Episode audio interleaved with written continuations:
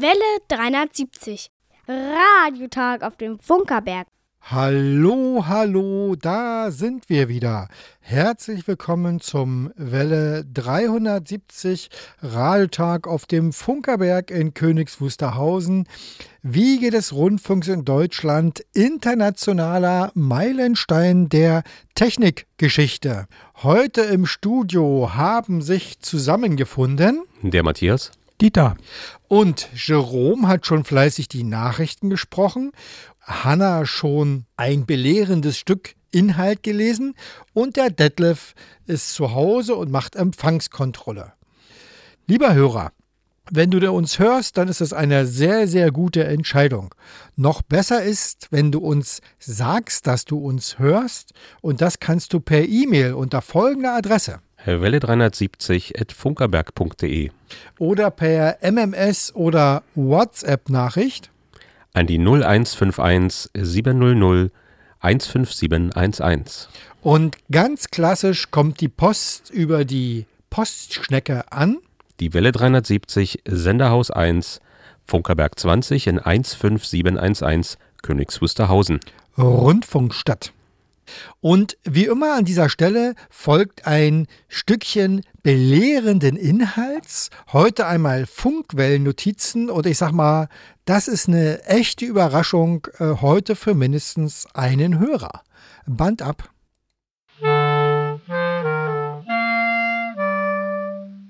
Welle 370. Funkwellennotizen. Die Konzertzither, ein Text von Gottfried Scheide, gesprochen von Hanna. Zither ist der Oberbegriff für ein Saiteninstrument, das sich im alpenländischen Raum Anfang des 19. Jahrhunderts aus einem einfachen sogenannten Scheitholz, ein Brett mit wenigen Saiten, entwickelte. Bald wurde das Instrument verbessert und verfeinert und erreichte aufgrund seines Herz und Seele berührenden Wohlklanges eine immer größere Verbreitung.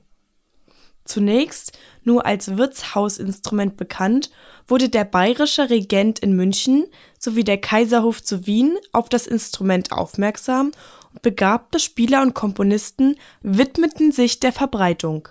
Das Instrument wurde hoffähig und dadurch setzte eine enorme Verbreitung ein. Bekanntlich spielte auch Kaiserin Elisabeth, die allseits bekannte und beliebte Sissy, oft und gern auf der Zither. Die Verbreitung vollzog sich hauptsächlich in den Alpenländern Bayern, Österreich und der Schweiz. Das Klaviers des kleinen Mannes wurde sie damals wegen des relativ geringen Anschaffungspreises auch genannt. Zu DDR-Zeiten wurde das Zitherspiel nicht sonderlich gefördert. Die Zither galt irgendwie als westliches Instrument. Auch die erforderlichen Noten konnten meist nur aus dem Westen bezogen werden. Dennoch gab es auch in der DDR eine ganze Menge Zitherspieler, besonders im Erzgebirge, im Vogtland und in Thüringen. Die Zither ist ein Saiteninstrument mit einem Griffbrett ähnlich einer Gitarre und bis zu 40 Begleitsaiten ähnlich einer Harfe. Sie vereinigt also zwei Instrumente in einem. Das macht die Zither klangreich und vielseitig, aber sie hat dadurch auch ihren Schwierigkeitsgrad. Die linke Hand greift die Melodie und die rechte führt Anschlag und Begleitung aus. Eine Zither in dieser Form wird als Konzertzither bezeichnet. Auf dieser wird also exakt nach freien Noten gespielt. Man kann auf einer solchen Zither fast alles spielen, also nicht nur Volksmusik, sondern auch klassische Stücke, Lieder aus Operetten, Schlager und so weiter. Im Gegensatz dazu gibt es die sogenannte Akkordzither. Bei dieser werden vorgefertigte Notenblätter unter die Saiten gelegt und den Linien folgend die entsprechenden Saiten angezupft. Diese Zitherart wurde entwickelt, um schnell etwas spielen zu können. Eigentlich gehört diese Art Zither mehr zur Kategorie Spielzeug. Und deshalb legen die Zitherspieler, die auf einem hochwertigen Instrument nach Freinoten spielen, Wert darauf, dass dieses Instrument als Konzertzither bezeichnet wird es ist klanglich eines der schönsten Musikinstrumente, die es gibt. Man sagt, ihr Ton bringt die Seele zum Schwingen. Ein Zitherspieler braucht keine zusätzliche musikalische Begleitung, er begleitet sich selbst. Die Zither ist also ein ideales Soloinstrument.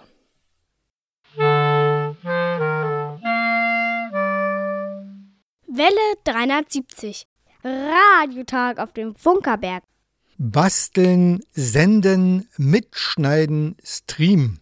So lautete das Motto der Jahrestagung des Studienkreises Rundfunk und Geschichte und das Besondere, sie fand auf dem Funkerberg statt. Der Studienkreis Rundfunk und Geschichte ist eine wissenschaftliche Vereinigung, die zum Ziel hat, die Geschichte des Hörfunks, des Fernsehens und der neuen Medien zu erforschen. Der Studienkreis verfügt über ein hervorragendes Archiv an Publikationen, die übrigens auch frei im Internet abrufbar sind. In diesem Jahr war der Förderverein Sender Königs Wusterhausen Kooperationspartner und stattgefunden hat die diesjährige Jahrestagung im Saal der ehemaligen Funkschule, heute Bildungscampus des Landkreises LDS. Und an dieser Stelle einmal vielen Dank, dass äh, der Raum für diese Jahrestagung genutzt werden konnte. An zwei Tagen fanden zwölf Vorträge statt. In diesem Jahr ging es äh, im Schwerpunkt eigentlich um die Dokumentation von Radiogeschichte. Und ich sag mal, da sind wir ja als Funkerberg ja prädestiniert. Und so könnten wir hören, wie zum Beispiel Jan Böhnkost über, die, über den Beginn der freien Radios sprach und wie wenige Mitschnitte es eigentlich aus dieser Zeit gibt, die wir uns anhören konnten. Johannes Capella aus Wien sprach über die österreichische Mediathek, in der private Sammlungen von Radiojournalisten aufbewahrt werden. Friedrich Detlefs vom Deutschen Rundfunkarchiv berichtete über den Nachlass von Peter Huverstuhl, der auf private Initiative, also einfach selber machen, von 1940 bis 1945 Rundfunkmitschnitte anfertigte und damit für ein heute einmaliges Archiv gesorgt hat. Caroline Börzel sprach über die Radiophilia, also die Begeisterung und die Liebe zum Radio, die entstanden ist mit dem aufkommenden Radio und wie diese in der englischsprachigen Literatur dokumentiert ist.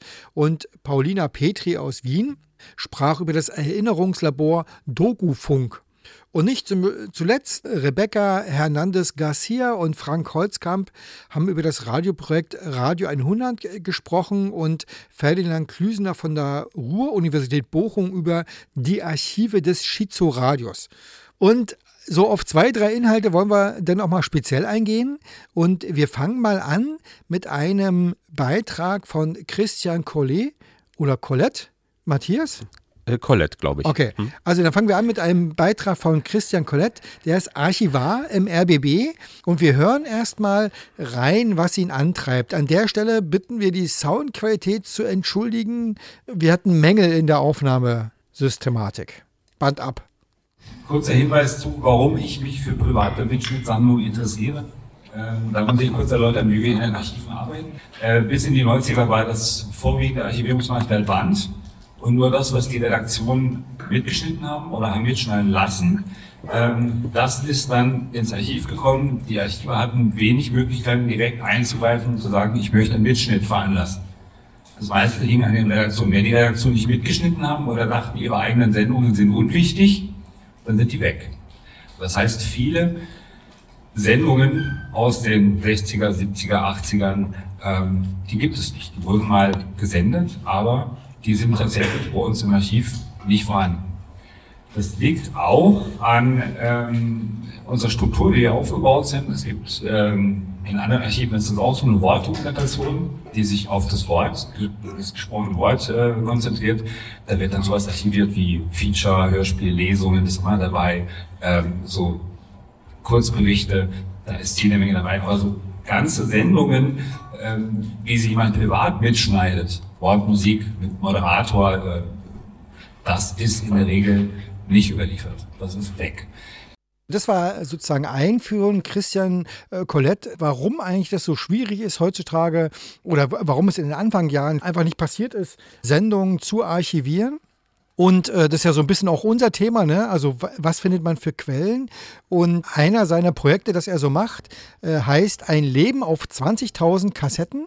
Er hat also eine private Sammlung eines Herrn, der äh, Rundfunksendungen mitgeschnitten hat und auch teilweise sein Leben selber äh, dokumentiert hat, auf 20.000 Kassetten. Diese hat er zu einem Hörstück verarbeitet und damit auch äh, irgendwie eine seltene Quelle äh, aufgetan. Und Matthias, du konntest ja auch mit äh, bei der Veranstaltung dabei sein. Was fehlt dir eigentlich, was würdest du sagen, Dach, diese Sendung, die würdest du gerne mal hören oder nachhören?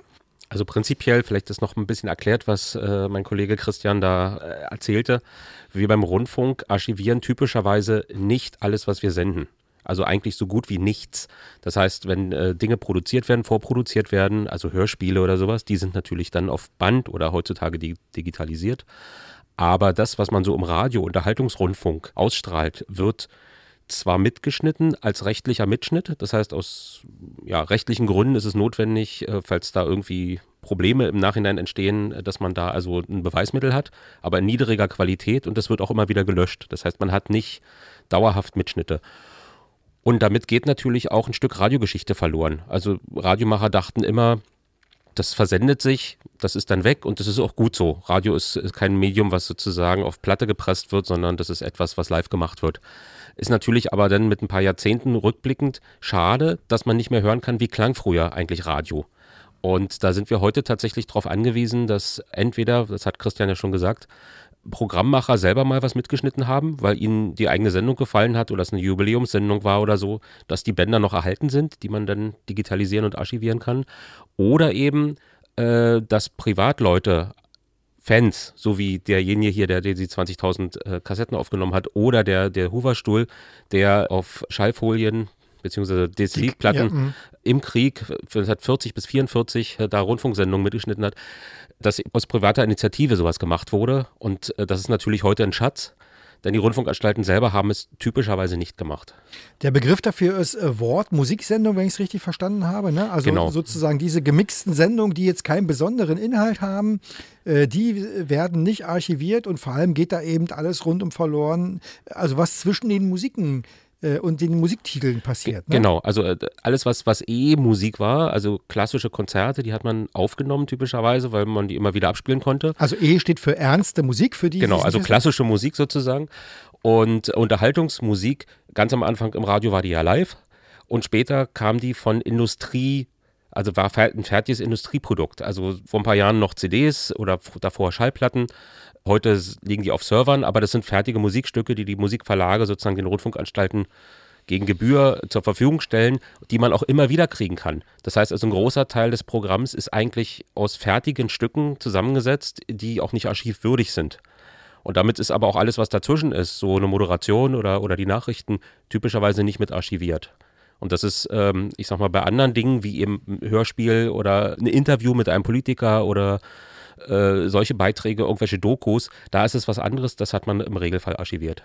Und äh, darum ging es eben bei dieser, eigentlich zog sich das wie ein roter Faden äh, durch die Jahrestagung des äh, Studienkreises Rundfunk und Geschichte, dass es genau darum ging, wie manchmal eben auch zufällig äh, Archive entstehen und wie äh, sozusagen Stückchen der Rundfunkgeschichte zufällig erhalten bleiben, mit denen man eigentlich gar nicht gerechnet hat.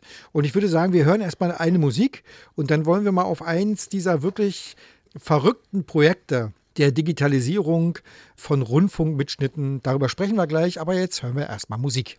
Genau. Taylor Poe ist ein Team von Songschreibern, die über 500 Titel in ihrem Portfolio haben. Wir hören den Titel Blue Baby Blue. Musik ab.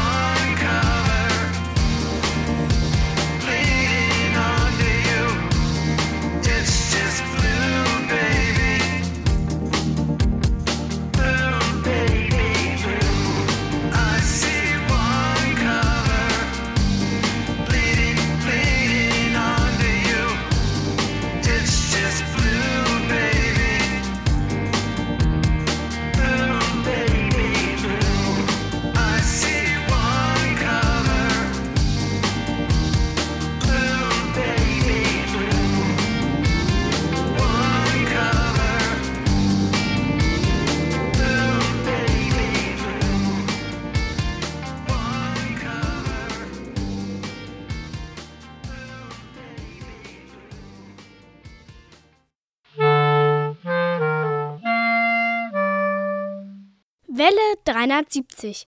Radiotag auf dem Funkerberg. Immer am dritten Sonntag im Monat um 14 Uhr sendet Welle 370 von der Wiege des Rundfunks. Auf der Mittelwelle 810 Kilohertz ist das Programm etwa 15 Kilometer rund um den Funkerberg zu hören. Und wer am dritten Sonntag im Monat den Funkerberg besucht, kann den Radiomachern über die Schulter schauen, den Klang im Detektorempfänger genießen und dabei sein, wenn die Antenne geerdet wird.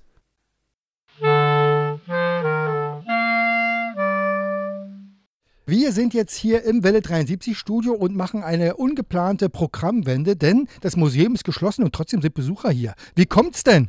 Ja, ich hatte hier mich geirrt im Datum.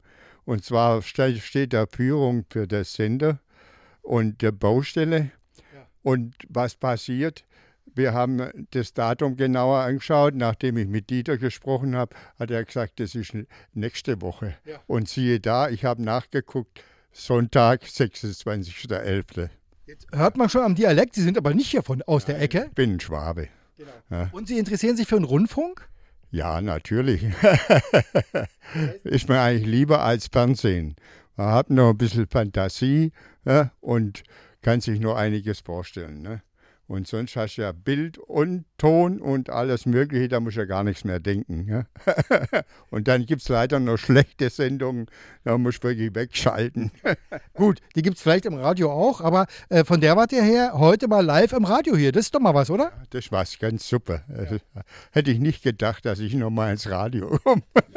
und dann nächste Woche auf Kurzwelle, ne, sozusagen. Und die, die Begleitung ist hier aus der Gegend? Ich bin der Wolfgang aus Zernsdorf. Genau, und der Wolfgang hat erzählt, er war schon mehrmals hier und hat in der Funkschule gelernt. Ich war hier oben auf Lehrgangsschulung noch beim alten Herrn Janak. Äh, wahre Begeisterung hier für den Rundfunk. Vielen Dank äh, für das kurze, spontane Gesprächlein. Wir machen jetzt nämlich weiter mit unserem eigentlichen Inhalt, denn wir beschäftigen uns ja mit der äh, Jahrestagung des Studienkreises Rundfunk und Geschichte. Und ich muss mal jetzt, Matthias, du musst mal kurz äh, sozusagen hier die Sprechpause überbrücken. Das sind immer die Überraschungen hier im Studio, wenn der Rainer spontan, ich sehe das dann schon immer, das dritte Mikrofon nimmt, äh, das Kabellose macht und durch die Gegend rennt, dann weiß ich schon, oh, jetzt gibt es Live-Interview, jetzt wird alles über den Haufen geworfen. Aber, aber jetzt sitzt er wieder und äh, hat auch seinen Text vor sich, also es kann weitergehen im Programm. Aber machen wir uns das vor, live ist doch das Allerbeste. Wir sind also beim Studienkreis, nein, bei der Jahrestragung des Studienkreises Rundfunk und Geschichte und wir haben schon ein bisschen so über den Inhalt gesprochen und über ein verrücktes Projekt, äh, ein Leben auf 20.000 Kassetten. Und um noch viel, viel mehr Tonkassetten, Audiokassetten geht es in unserem nächsten Themenblock. Nämlich, wir hören jetzt Andreas Knedlik, äh, auch bekannt als Digi Andy. Und der hat also, ich sag mal, wirklich ein anspruchsvolles Hobby. Wir hören mal rein. Genau, also was, was mache ich eigentlich? Seit wann mache ich Seit 2010. Wie gesagt, so 13 Jahre sind jetzt ungefähr. Passt ja jetzt auch, wir haben vor zwei Wochen 100 Jahre Unterhaltungsrundfunk gefeiert, dass der im Prinzip nicht in den Häusern vorhanden ist, oder nur in sehr geringem Umfang. Und das ist das Hauptgros meines Archivs und des Bestrebens, was ich habe, dass man das, was da noch übrig ist von, vor allem in den Privatarchiven, dass das erhalten bleibt.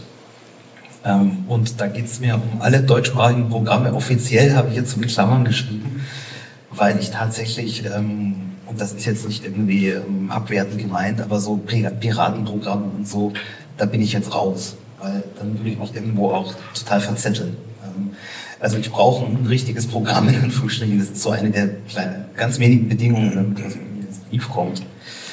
Ähm, aber schließen eben auch Österreich und Schweiz und Ostbelgien und Südtirol und das alles mit ein. Das ist nicht nur auf Deutschland bezogen, sondern deutschsprachig. Es sind jetzt im Moment noch nicht ganz, aber fast 27.000 Einträge in der Datenbank, 17 Terabyte Daten. Aber dazu kommen noch ähm, diese 40.000 noch nicht digitalisierten Tonträger. Und das sind in allermeisten Fällen Kassetten. Also, DigiAndi sammelt private Mitschnitte von Hörern, die irgendwann mal auf Kassette aufgenommen wurden.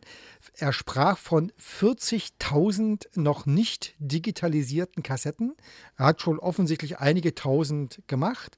Und was das Besondere bei ihm ist, dass er eben die Rundfunksendungen insgesamt aufbewahrt. Also da wird nicht äh, nach Inhalten beschnitten oder irgendwas, sondern er digitalisiert letztendlich alles, was ihm irgendwie in die Finger kommt.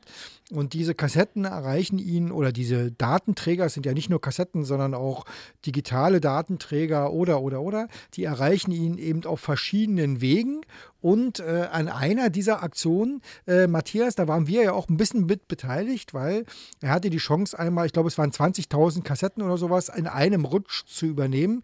Kassetten werden bei eBay immer noch ziemlich gut gehandelt. Äh, und er hat so Crowdfunding-mäßig äh, sozusagen so ein bisschen Geld eingesammelt, um die zu kaufen. Also, wie hat ein wirklich verrücktes Ding. Äh, genau, Digi Andi. Äh, vielleicht äh, vorab noch kurz erklärt, äh, wer er ist. Andreas Knedlik ist ein Kollege, ein äh, Sendefahrer vom Bayerischen Rundfunk aus München und hat beruflich sozusagen mit Tontechnik zu tun.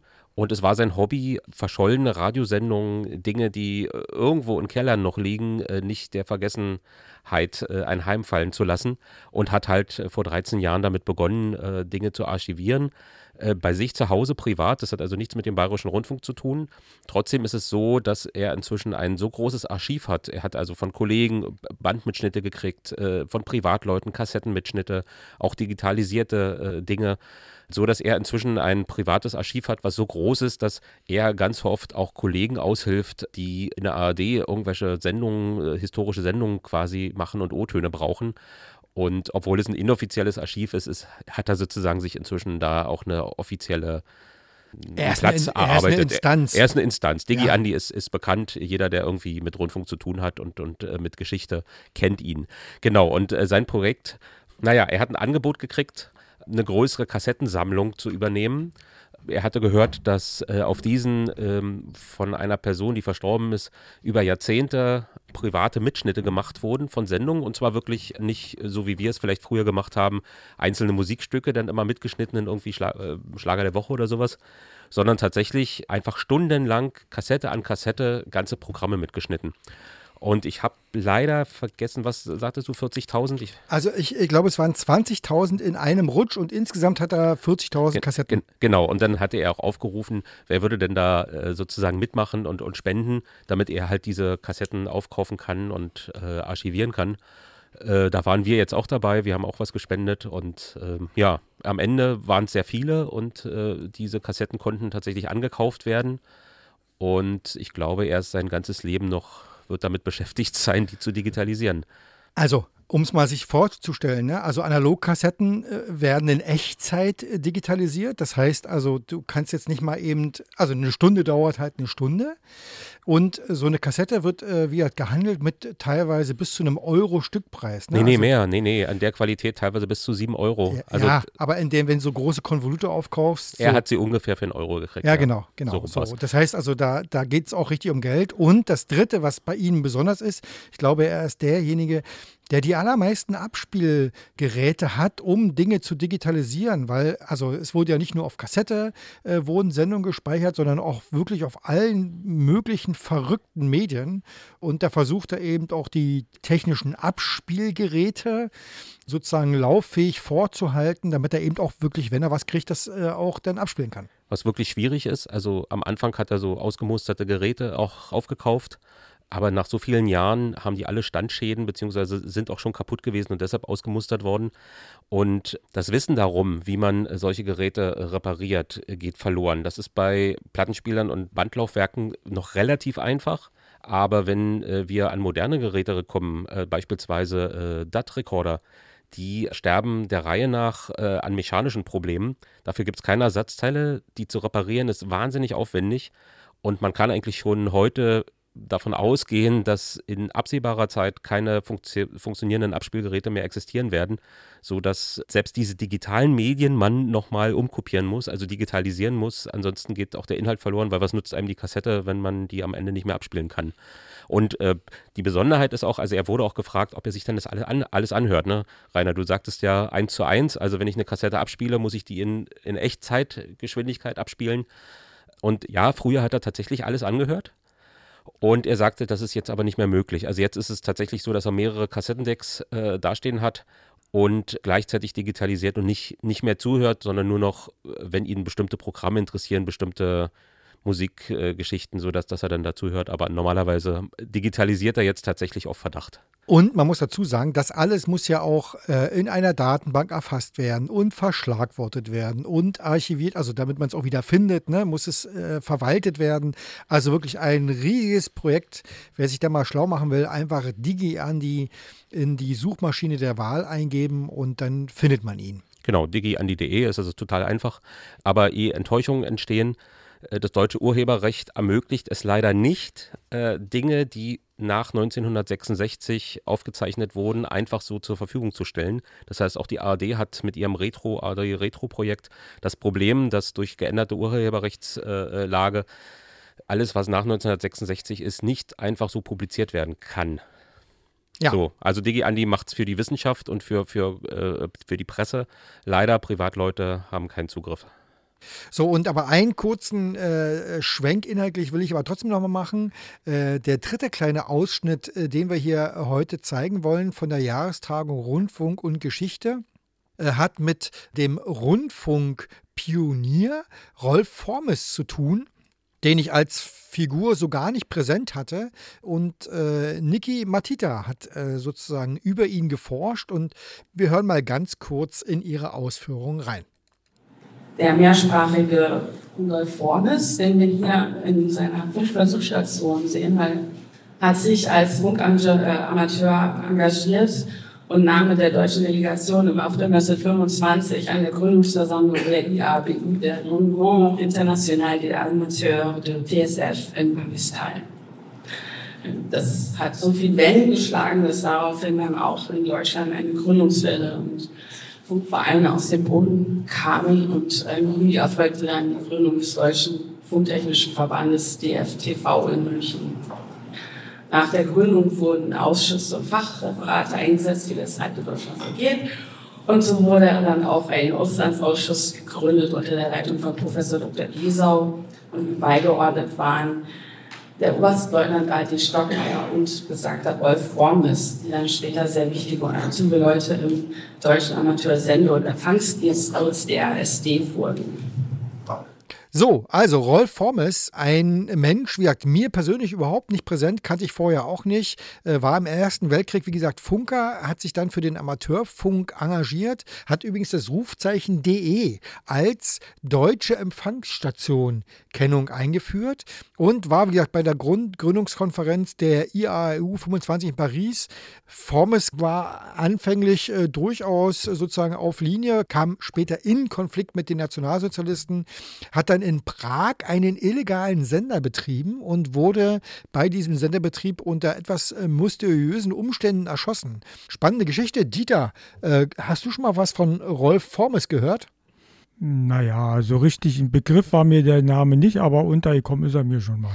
Und diese Gründungskonferenz der IAU, das ist doch eigentlich das, was heute die weltumspannende Funkamateurswelt ausmacht. Genau, die IAU gibt es ja auch immer noch. Und die haben damals festgelegt, was heute gilt. Naja, die Zeit ist ja auch ein bisschen weitergekommen. Ähm, die Amateurfunkregelungen wurden da angepasst, zumal die auch abhängig sind von den entsprechenden fernmeldetechnischen Regelungen. Aber der Gedanke des weltweiten Funks, der ist auf alle Fälle noch da. Und wir haben uns ganz kurz schon äh, drüber unterhalten. Du hast so lapidar gesagt, naja, so Schwarzfunken war in den 20er Jahren jetzt nichts Unübliches. Äh, wie kommst du darauf? Naja, weil, also DE war ja erstmal für eine Empfangsstation. Und eine Sendelizenz zu kriegen war nicht so ganz einfach. Und man hat dann eben noch mehr als heute gebastelt. Eigentlich muss man ja alles selber machen. Äh, mit Röhren natürlich. Man hat die regelrecht vergewaltigt und äh, ja. Und der Audioempfänger, falsch eingestellt, kann ja auch äh, durchaus mit Rückkopplung zum Sender werden. Ja, selbstverständlich. Man hat ja zum Teil auch mit einer einzelnen Röhre Antenne dran. Also über Frequenzstabilität reden wir jetzt mal nicht unbedingt. Äh, man hat die Röhre dann vielleicht auch mal ein bisschen überheizt, um dann auch ein bisschen mehr Le Leistung rauszukriegen. Also man war da schon kreativ. Amateurfunk war da wirklich eine sehr kreative Geschichte. Und über die Sendung von Rolf Formes wird auch gesagt, dass er absichtlich Frequenzen genommen hat, die im Bereich des Königs Wusterhausener Sender lagen, des Senders lagen, und dass er gesagt hat, er würde aus Berlin senden, um von seinem Standort äh, abzulenken. Hat ihm aber nicht geholfen. Der Sender wurde trotzdem angepeilt und äh, wurde dann hops genommen. Also Rolf Formes, ganz interessante Geschichte. Irgendwann machen wir da vielleicht auch noch mal was dazu. So, das war unser kleiner Blick auf die Jahrestagung des Studienkreises Rundfunk und Geschichte vorige Woche hier in Königs Wusterhausen auf dem Funkerberg. Wir könnten noch äh, zwei weitere Sendungen machen. Müssen wir mal gucken, welche Themen wir im Nachgang vielleicht uns nochmal angucken. Äh, auf alle Fälle war es eine tolle Veranstaltung. Ich freue mich sehr, da dabei gewesen sein zu können. Und äh, ja, es waren äh, Rundfunkenthusiasten äh, der ganze Saal voller Menschen, die sich die Rundfunk äh, toll finden. Also es war wirklich toll. Auch, auch, immer wieder schön, wie man doch bekannte Gesichter wieder trifft. Also der Kreis der äh, Begeisterten, äh, das ist auch eine kleine Familie. Ja. So, und wir sprachen schon von Wort-Musiksendung. Genau, deshalb geht es weiter mit Musik. Äh, Ronny Friedman kommt aus Israel. Im Jahr 2017 hat sie ihre erste Platte veröffentlicht und daraus hören wir die Ballade Fool of Beliefs. Musik ab.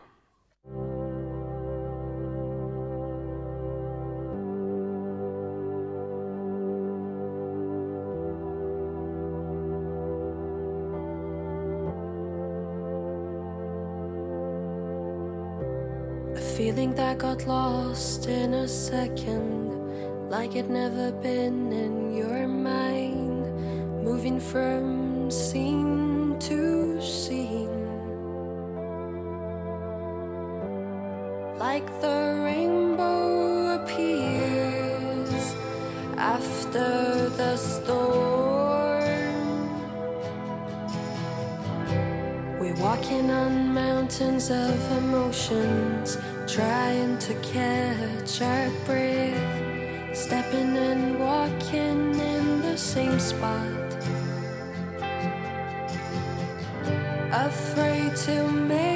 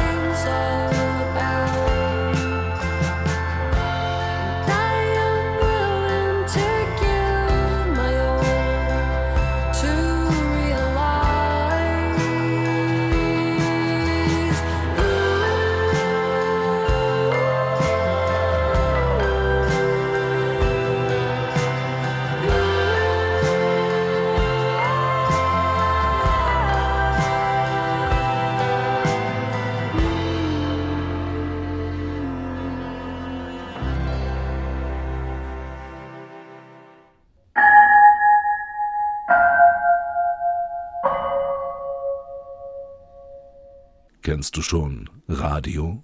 Geschichten aus 100 Jahren Rundfunk? Radio. Ein vergnügliches Lesebuch rund um das Radio. Mit neuen Episoden und jetzt auch in deiner Buchhandlung um die Ecke.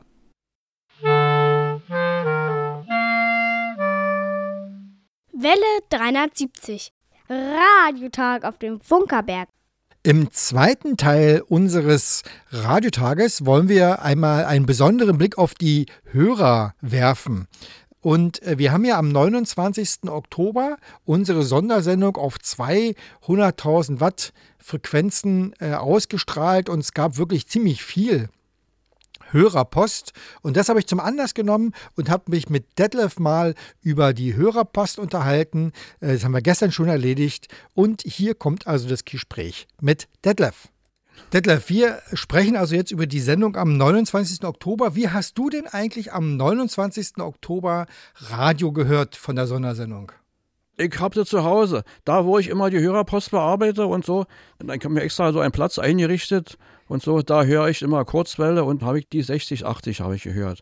Und dann mit einem anderen Empfänger auch noch die 61, 50. So, und aber ich habe beide Frequenzen gut hereinbekommen. Gab es Unterschiede für dich? Naja, ich würde mal sagen, die 60, 80 waren ein kleines bisschen schlechter. Aber man kann sagen, beide Frequenzen waren gut. So, jetzt haben wir ja schon einiges an Hörerpost bekommen. Kannst du mal sagen, was denn so ungefähr so an Post schon da ist? Also zum jetzigen Zeitpunkt, wir sind jetzt hier am Vortag der Live-Sendung. Da haben wir 57 Zuschriften per E-Mail und, und Brief bekommen, insgesamt 44 Zuschriften aus Deutschland und einzelne Zuschriften aus den Niederlanden, aus Italien, aus Spanien, aus der Schweiz, aus Dänemark und, und noch anderen Ländern. Also, ach, aus Indien war auch noch einer dabei. Ah, okay. Das fällt mir jetzt gerade ein. Gab es denn so ein bisschen besondere Post? Na, ich habe jetzt hier gerade so ein, einige Briefe vor mir zu liegen hier. Ich nehme aber jetzt hier, den, das ist der Hörer Robert Dübler, den habe ich gerade in der Hand hier. Den ist einen Brief. Ja. Und er schreibt hier, dass er nach, nach einer längeren Zeit seinen Empfänger hervorgeholt hat und sein aufgebaut hat, Antenne aufgebaut hat und nach einer längeren Zeit unsere Live-Sendung hat er gehört, extra seinen Empfänger vom Boden hervorgeholt und aufgebaut. Und auf die nächste Sendung am 22.12., auf die freut er sich auch. Andere Hörer haben da auch geschrieben. Wir freuen uns auf den 22.12. Und, und was hast du denn noch so Schönes an und, Post? Naja, und dann auch äh, Radiomacher hören uns auch. Hier, der Max Berger hat uns geschrieben. Der hat uns eine Sonderbriefmarke mitgeschickt. Hier, Ah, hier, so, so sieht die aus hier. Sonderbriefmarke zu 100 Jahre Rundfunk in Deutschland, Ausgabe 2023. Ja, also wunderbar. Vielen Dank an Max Berger. Genau, gehört hatte ich davon schon. Achtung, Aufnahme steht auf der Briefmarke. 100 Jahre Rundfunk in Deutschland. Oben drüber ist noch so eine kleine Skala zu sehen. Ja, toll, ja. schön. Vielen ja. Dank. Ja, und außerdem Paul Reinasch hat die Briefmarke in Kopie in seiner Post mitgeschickt. Okay. Ja, wollte ich auch noch mal hier so ansagen. So, und dann haben wir Johann Ruff. Jetzt habe ich seine Post in der Hand hier. Der hat einen Zeitungsartikel von 1977 über die Sendestelle Nauen. Da steht jetzt hier, Großfunkstelle Nauen wurde 70 Jahre alt. Und wir haben unsere Weihnachtssendung ja aus Ja. Nauen gesendet. Naja, weil er hat ja auch einen Empfangsbericht über Nauen gehört und dazu seinen Empfangsbericht mit dem Pressebeitrag hier versehen. Und ich sage euch schon mal, Leute, ne, der Stapel äh, ist noch ein bisschen was da. Ja, du hast noch mehr spannende Post Ich habe mitgebracht. noch mehr. Paul Gager habe ich hier gerade in der Hand. Ja. Unser Briefkasten war da kaputt gewesen, eine Ja. ganze Weile. Und seine Post wurde zurückgeschickt. Und jetzt hat er seine ganze Post, die er hier mit Zeitungsartikeln, mit alles, hat er nochmal neu eingetütet und der neuen Post den Empfangsbericht für den 29. Oktober beigelegt. Wunderbar. Hat auch beide Frequenzen ge gehört und hat auch guten Empfang gehabt. Was ist das Schönes noch? Das ist jetzt hier gerade Fritz Walter Adam. Ja. Der hat auch beide Frequenzen gehört und der Empfang war gut. Und das habe ich jetzt hier seine Post äh, mitgebracht, weil das ein Hörer von Anfang an, der, seit 2010 hört er unsere Sendung hier. Ah, okay. Ist ein Hörer der alten Schule noch. ja. Stammhörer quasi. Stammhörer sozusagen. Ja. Ja, und dann habe ich hier auch noch äh, Ralf Urbanschik, der hat auch beide Frequenzen gehört und seine Empfangsberichte sind immer mit einem kleinen Kommentar versehen. Hier und mal schön übersichtlich. Beide Frequenzen waren gut, schreibt er. Dann hat uns hier Heiko Kurz. Ja. Das ist der Radiomacher von Radio Powerrumpel. Ist auch so, so ein Radiofreak. Und der hat dann auch hier noch Prospekte hier beigefügt, hier so touristische Informationen, sowas hier. Über eine QSL-Karte würde ich mich sehr freuen, schreibt er hier zum Schluss. Und da können wir ja vielleicht mal anknüpfen. Liebe Hörer, wir werden extra für unsere Sondersendung am 29. Oktober und am 22. Dezember eine Sonder-QSL-Karte anfertigen, nur für diese beiden Sendungen. Äh, die ist beauftragt, die wird nächste Woche fertig und dann bekommt ihr für diese Sendung äh, eine extra QSL-Karte, nicht die Standard, die sonst in diesem Jahr versendet wird. Ja, Detlef, wunderbar. Vielen Dank, dass du die Hörerpost bearbeitest. Ja, bitte, bitte. Äh, Ich habe noch viel mehr Post. Das, das ist eine kleine Auswahl von Briefen, die ich jetzt hier in, Ja. in der letzten Zeit erhalten habe. Jetzt sind noch E-Mails eingetroffen. Die muss ich jetzt auch noch in die Hörerpost-Eingangsliste eintragen. Das ist ein großer, ein großer Stapel. 27 Seiten E-Mails haben wir Ja. fabriziert und die sind schon durchformatiert, ansonsten wären es Ja. ungefähr 60 Ja. gewesen. Und wenn die neuen QSL-Karten fertig sind, dann werden die ausgefüllt und abgeschickt. Viel, Ja. viel Arbeit für Ja, die Hörerbetreuung. Ist viel Arbeit, ja. Ja. Ja, Detlef, vielen Dank. bitte, bitte. Zum dritten Mal hören wir die Band Ketzer bei Welle 370, heute mit dem Titel Get Back.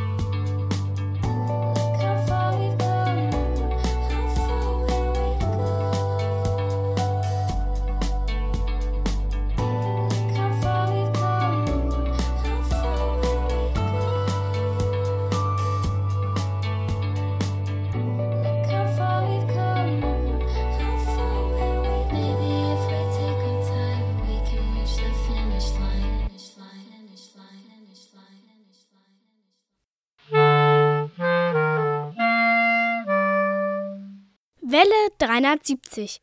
Die Funkerberg-Nachrichten. Gesprochen von Jerome. Es werde Licht. Was für den einen nur ein schnödes Wasserrauschen ist, ist für andere Musik. Und genau so verhält es sich auch mit den Heizungsrohren auf dem Funkerberg. Pünktlich zum Beginn der kalten Jahreszeit ist die Heizung im Sender- und Funktechnikmuseum wieder in Betrieb gegangen. Im Sommer wurde das Sendehaus 1 an die Fernwärmeversorgung angeschlossen. Im Oktober konnte dann der neue Wärmetauscher im Sendehaus 1 installiert werden. Dem Betrieb der Heizung stand da aber noch die Baustelle im Weg. Alle Schnittstellen zwischen alter und neuer Installation mussten erst einmal geschlossen werden. Nun aber rauscht es wieder in den Heizungsrohren des Museums. Und in der zukünftigen Audiowerkstatt muss eine akustische Isolierung angebracht werden. Aber das passiert erst im nächsten Jahr. Das Sender- und Funktechnikmuseum wird derzeit umfangreich saniert. Es erhält einen neuen Eingangsbereich, der den barrierefreien Zugang in alle Ebenen des Sendehauses ermöglicht. Hinzu kommen die Sanierung von Fassade und Fenstern. Aus diesem Grund ist das Museum bis auf weiteres geschlossen. Alle Informationen zum Baugeschehen findest du auf museum.funkerberg.de oder hier bei Welle 370. Rundfunk und Geschichte auf dem Berg Basteln, Senden, Mitschneiden, Streamen.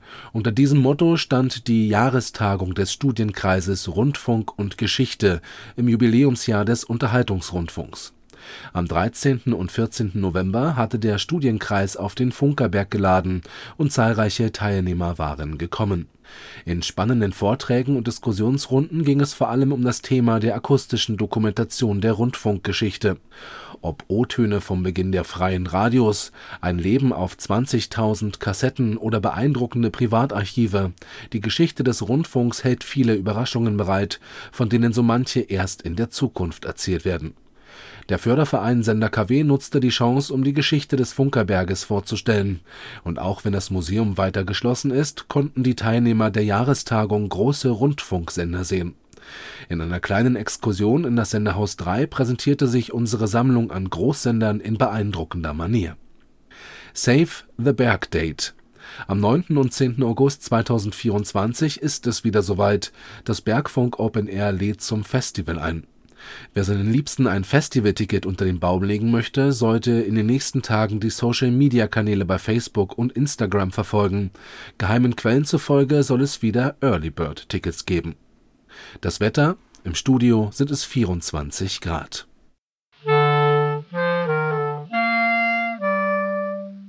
Welle 370. Die Funkerberg-Termine. Und wir beginnen mit dem 26. November um 14 Uhr. Da ist Baustellentour auf dem Funkerberg mit Diesellauf. Das erste und einzige Mal, äh, diesen in, im zweiten Halbjahr, muss man sagen. Äh, das ist der Bastelsonntag. An dem Tag werden Dutzende von jungen und älteren Löterinnen und Lötern bei Jürgen in der, mit der Jugendwerkstatt-Crew zusammen die wunderbaren Weihnachtsutensilien basteln und wir machen für die älteren Semester, ich sag mal, ne, alles ab 20 nehmen wir mit, äh, machen wir eine Baustellentour rund um, den, um das Senderhaus 1 und gucken uns dann zum Schluss den Dieselmotor an. Ja, toll. Und am 3. Dezember, dem schönsten Tag des Jahres, um 10 Uhr. Da wird Welle 370 auf 60, 95 Kilohertz gesendet. Unsere neue Powerfrequenz aus Nauen, 100.000 Watt, in, mindestens in ganz Europa gut zu empfangen. Und am 17. Dezember? Da machen wir unseren letzten Welle 73 Radiotag auf Mittelwelle, hier live aus unserem provisorischen Studio. Und dann äh, läuten wir das Jahr aus. Und dann haben wir noch eine Nachricht, die auch in den Dezember fallen würde.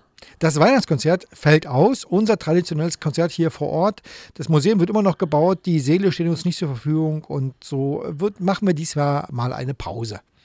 Und trotzdem am 22. Dezember um 14 Uhr zu historischer Zeit da haben wir zur historisch korrekten Zeit unseren äh, Jahresabschluss auch schon mittlerweile traditionell. Wir feiern 103 Jahre Rundfunk, die Sondersendung zu unserem Radiojubiläum äh, auf den Frequenzen 60, 80 Kilohertz aus Nauen und 6150 Kilohertz aus Moosbrunn.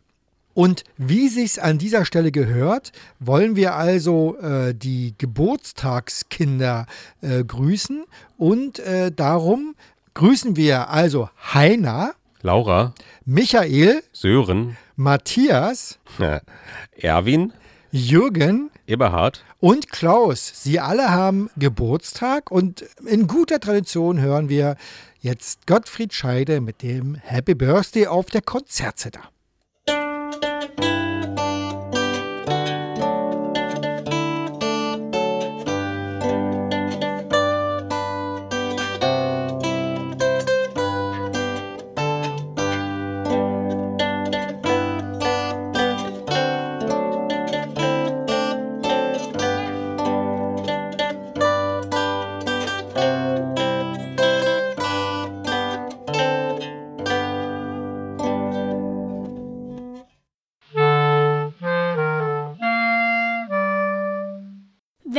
370.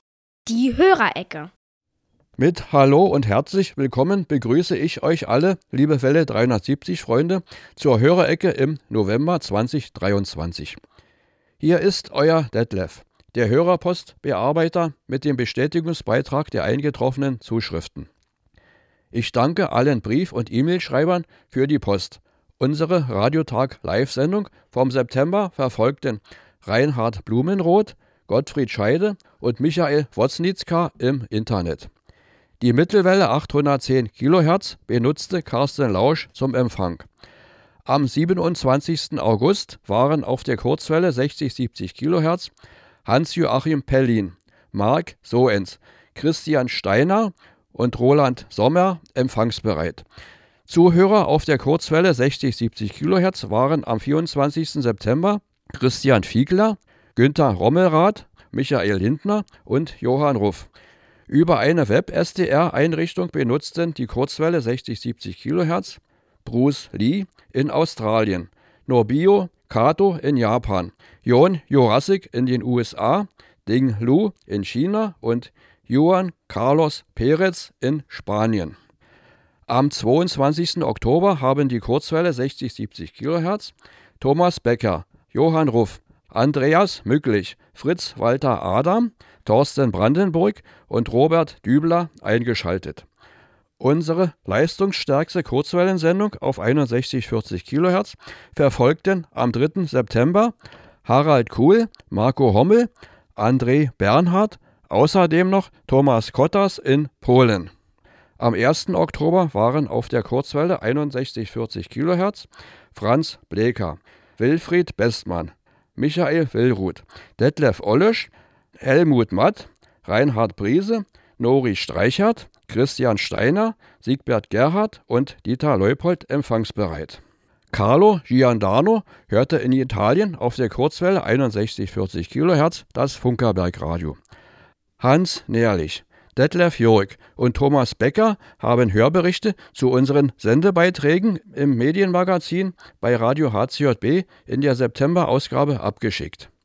Den Radiotag auf dem Funkerberg bei Alex Berlin haben Reinhard Blumenroth, Uwe Leisterer und Andreas Mücklich verfolgt.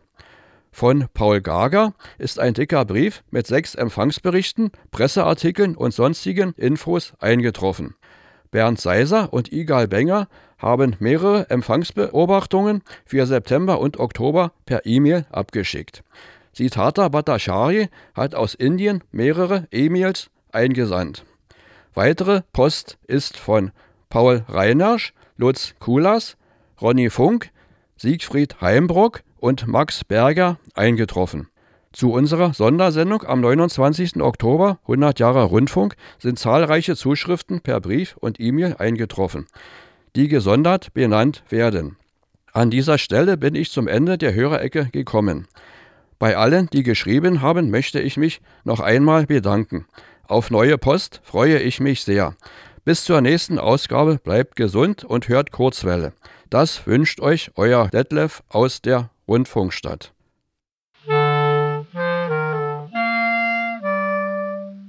Welle 370. Plauderei vor drei. Mein Kaffee ist zwar leer, aber trotzdem, wir haben noch ein kleines Thema aufzuarbeiten, nämlich die Aufnahmequalität unserer vorhin eingespielten O-Töne. Ja, vom Studienkreis Rundfunkgeschichte im Saal in der Funkschule und dass wir beide nie damit gerechnet haben, also ich habe auch, muss ich sagen, einfach nur raufgedrückt und nicht weiter reingehört. Ich hätte nie gedacht, dass die Aufnahmen so verhallt sind. Die sind alle schon schwerst bearbeitet. Ja, man muss dazu sagen, wir dachten, dass die Aufnahme angeschlossen ist an äh, das Funkmikrofon, an die, an die Raumanlage, was nicht der Fall war, sondern es war tatsächlich einfach nur ein Raummikrofon. Der Raum ist so hallig und der Abstand der Sprecher war so groß, und gleichzeitig war ja dann noch äh, sozusagen die, die, die PA, die Lautsprecheranlage an, sodass also dann elektronischen Hall drauf war durch äh, Laufzeitverzögerung und durch den Raum. Und wir haben also alles versucht, getrennt voneinander, heute Nacht noch äh, da an diesen Tönen etwas zu arbeiten, auch mit künstlicher Intelligenz. Gibt also inzwischen ein Adobe beispielsweise ein, ein ziemlich äh, gutes Tool, aber hier sind alle gescheitert. Wir konnten nicht mehr so viel rausholen. Und was das Verrückte ist, dass uns das beim Hören vor Ort gar nicht so aufgefallen ist, dass der, der Filter im Kopf, das Gehirn ist wirklich hervorragend in der Lage, da zu filtern, weil wir, also wenn wir ein bisschen darauf geachtet hätten, hätten wir es wahrscheinlich gehört, aber wir sind ein bisschen unbedacht rangegangen. Eigentlich habe ich auch nur gedacht, ich mache für mich selber nur einfach eine Mitaufzeichnung. Ich habe eigentlich nicht gedacht, dass ich da was nachnutzen werde.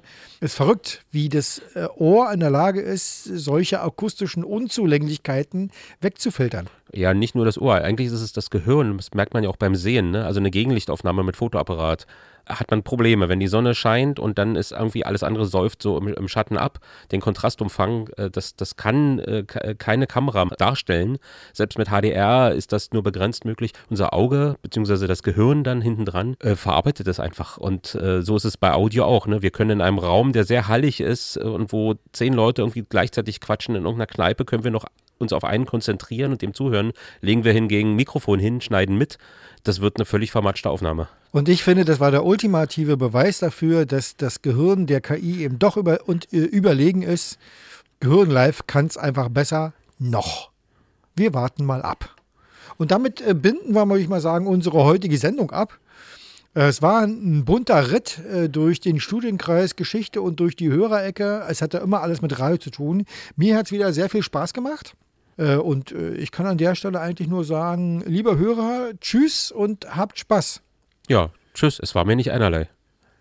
Ja, und tschüss auch von mir und vergesst nicht, eure Antenne zu ehren.